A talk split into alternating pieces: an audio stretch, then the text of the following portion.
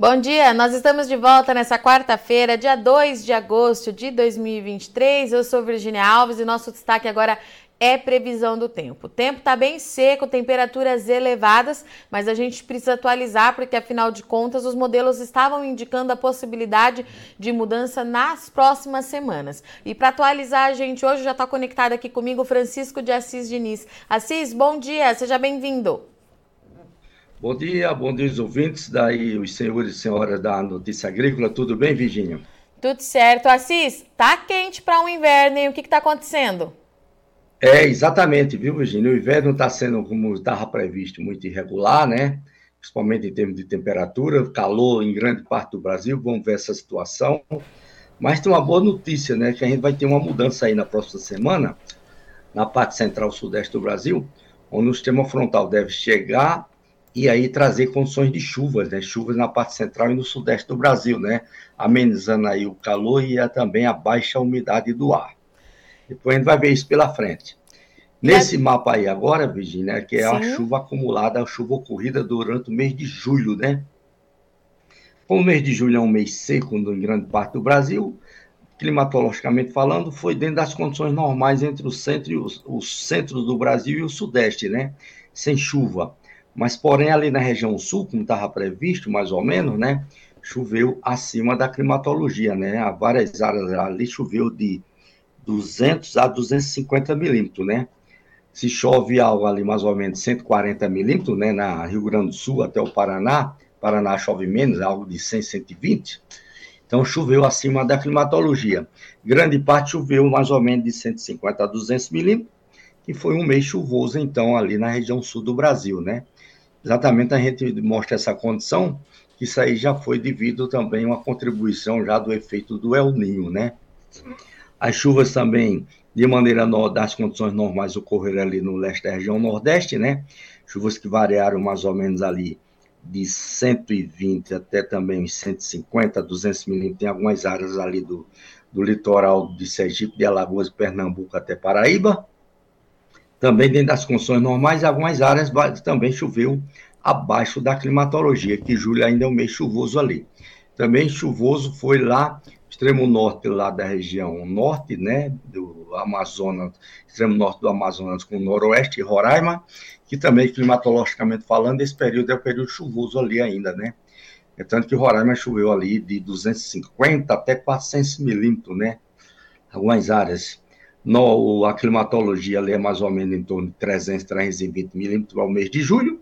Choveu algo aí nessa faixa, né? De 300 até 400 milímetros em algumas áreas um pouco acima da climatologia, em torno da climatologia também, em várias áreas de Roraima. Vamos ver agora sobre as condições de chuva para os próximos dias, que interessa mais, né? Apesar que a gente está no período da estiagem, né? Agosto com, a, começando aí com temperaturas elevadas e seco, né? Então a gente tem esse mapa aí, que é o mapa do modelo de previsão do tempo do GFS, modelo GFS do Serviço de Meteorologia dos Estados Unidos, acumulado de chuva nos próximos sete dias até a quarta-feira que vem, né? Até a quarta-feira que vem. Então a gente tem aí a chuva acumulada de sete dias, nos mostra aí chuvas a sistema frontal que chega aqui na região centro do Brasil e no sudeste, trazendo aí umas condições de pancada de chuva de maneira significativa, que deve ocorrer isso mais ou menos aí lá para terça-feira da próxima semana, né? Chuva no Mato Grosso, no Mato Grosso do Sul, pancada de chuva também no interior de São Paulo, leste de São Paulo, grande parte ali da região sul, mas especialmente também o Paraná, né, com chuva no norte, no centro e no oeste do Paraná. E a chuva também chega também ali no sul do Goiás, né? Vai chegar, deve chegar também aqui no Distrito Federal, algumas chuvas isoladas também e a parte meio oeste do Goiás também deve chegar algumas chuvas isoladas. A gente vê que ali no, por exemplo, lá no Tocantins, a, chuva, a umidade desce um pouco mais para sul e pega o norte do Tocantins também com chuvas isoladas, como também a parte central do Mato Grosso, aliás, a parte central do Maranhão, né? Maranhão para essa época do ano também dando algumas chuvas isoladas ali na parte centro e meio sul do Maranhão. Continua a chuva no leste do Nordeste, dentro das condições normais, né? O leste da Bahia, é, em Sergipe, Alagoas, leste de Pernambuco e da Paraíba, até mais ou menos o, litoral, o litoral do Rio Grande do Norte. e chuvas isoladas também em algumas áreas ali do Ceará, principalmente o norte do Ceará. Chuvas fracas, né? Ah, ainda continua sem chuva né, entre grande parte do Tocantins, a parte norte do Goiás com a Bahia, e também essa chuva talvez não chegue ali também no norte de Minas Gerais, né? Ah, dando, aí, dando continuidade aí na secura nessas regiões ainda. Mas a gente vê que na região sul dá uma mudança também na condição do tempo, né? Que essa semana está sem chuva, não deve ter chuva ainda até o sábado que vem no, na região sul, e ainda com temperaturas elevadas, depois a gente vai ver isso no próximo mapa. Então, se a gente vê agora no próximo mapa aqui, por exemplo, a temperatura máxima para amanhã à tarde, né? Isso aqui é do modelo do Cosmo do, do Instituto Nacional de Meteorologia, né? A gente vê que temperaturas elevadas, né? A onda, a, a massa de ar quente seca, né? Pegando grande parte do Brasil, temperaturas de 37, 38 graus Rondônia no mar, e no Mato Grosso, 37 também até 38 graus em algumas áreas no, no Tocantins, 37 graus no Mato Grosso do Sul e também na parte oeste do Goiás. A gente vê que pega um bolsão de ar seco grande, né? Pegando grande parte do Brasil e desce também até para a região sul. Tanto que lá no norte do Paraná, na parte meio oeste, temperatura chegar a 30 graus e também 30, 30 graus ali no oeste do Rio Grande do Sul. Em pleno inverno, as temperaturas chegando alta ali na região sul, né? Também a temperatura chega a 32 graus ali no interior de São Paulo, né? Temperatura alta também. Ah, o Assis, Nordeste ali, é, a gente percebe aí que as chuvas elas começam a chegar depois desse calor intenso. Aí eu tenho duas perguntas para te fazer. É, essa chuva ela vai chegar com intensidade por conta dessas características desses dias que estão antecedendo ela e me parece que ainda chega com muita irregularidade, né? É, ela chega com irregularidade, mas algumas áreas devem ocorrer umas pancadas de chuva até significativa, viu, Virginia, devido a essas altas temperaturas, né? Então deve dar umas pancadas de chuvas significativas ali na, no Mato Grosso do Sul, algumas áreas do Goiás, também São Paulo, né? O Mato Grosso, toda a parte oeste, que deve chover melhor, com chuvas mais intensas, né? Mas deve chover melhor de uma maneira até um pouco mais geral no Mato Grosso principalmente a região de Juína, de Sapezal, de Cáceres até a Baixada Cuiabana, com boas chuvas que devem ocorrer na próxima semana. Assim, Vamos ver o próximo mapa aqui, Virginia, que é exatamente agora a continuidade da chuva acumulada pela frente no mês de agosto, né? Esse primeiro mapa de cima é exatamente semelhante ao mapa que a gente mostrou primeiro ali naquela hora, né? Das chuvas que vão até quarta-feira que vem. E no segundo mapa aqui, a gente vê que já cessa aquela chuva aqui da parte central do Brasil, né? E continua a chuva na região sul, mas ainda de maneira um pouco fraca, né? Ainda não está mostrando chuva intensa para a região sul, ainda na segunda quinzena, aliás, até meados de agosto, né?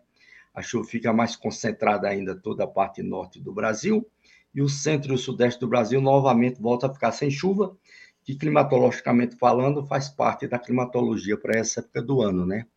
A novidade é a gente esperar aqui a chuva intensificar mais aqui na região sul do Brasil, que não está apresentando ainda essa condição, né?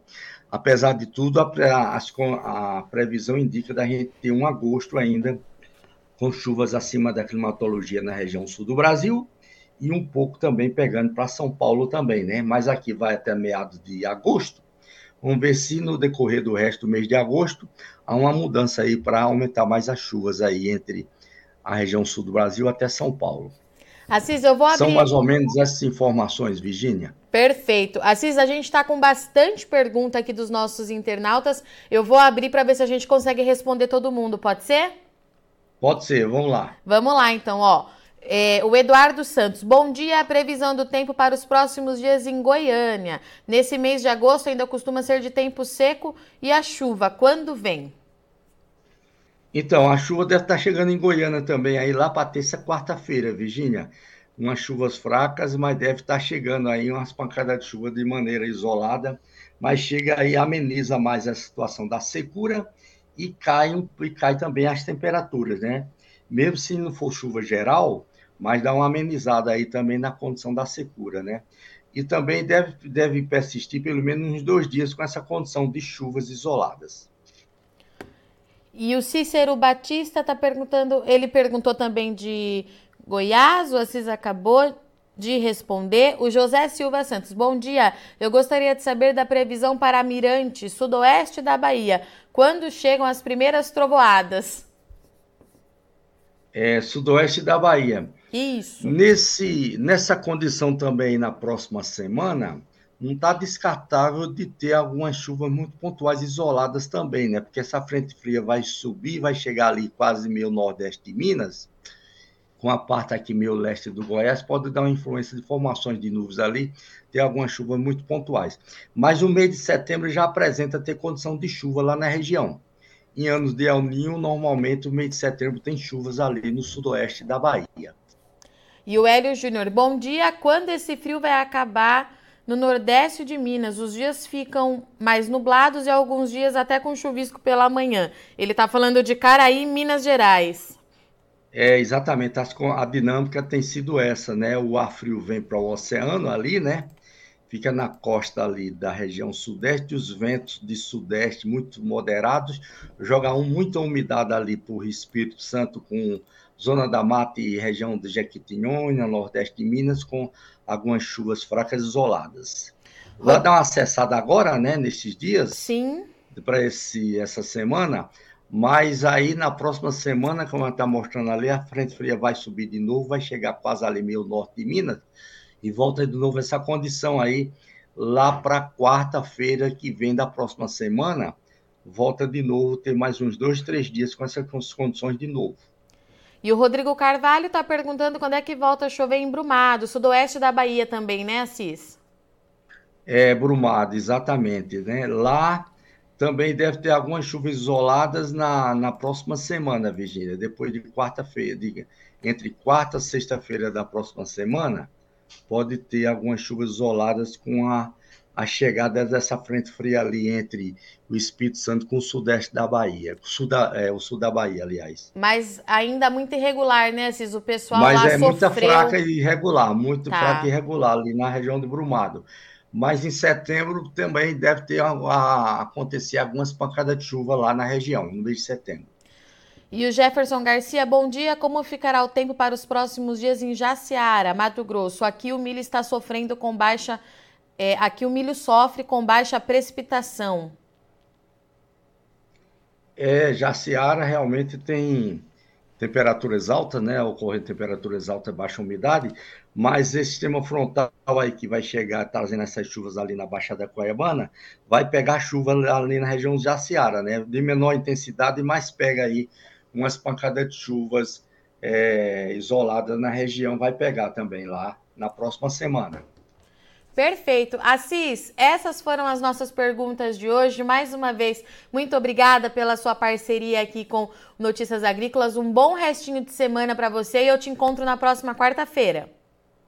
Ok, Virginia, um bom final de semana, um bom, um bom decorrer da semana para todos também para você.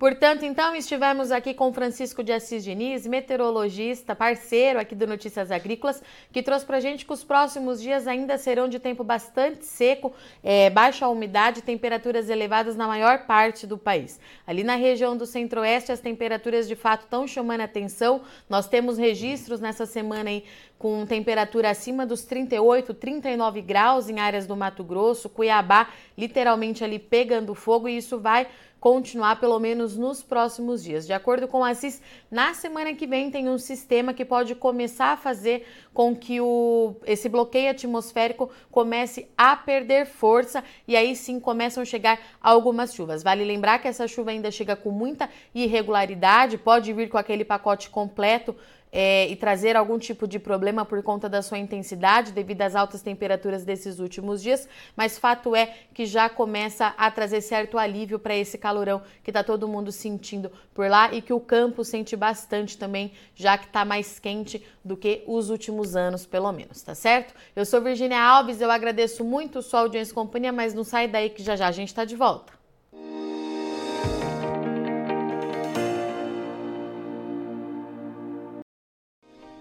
Se inscreva em nossas mídias sociais. No Facebook, Notícias Agrícolas. No Instagram, arroba Notícias Agrícolas. E em nosso Twitter, arroba Norteagri.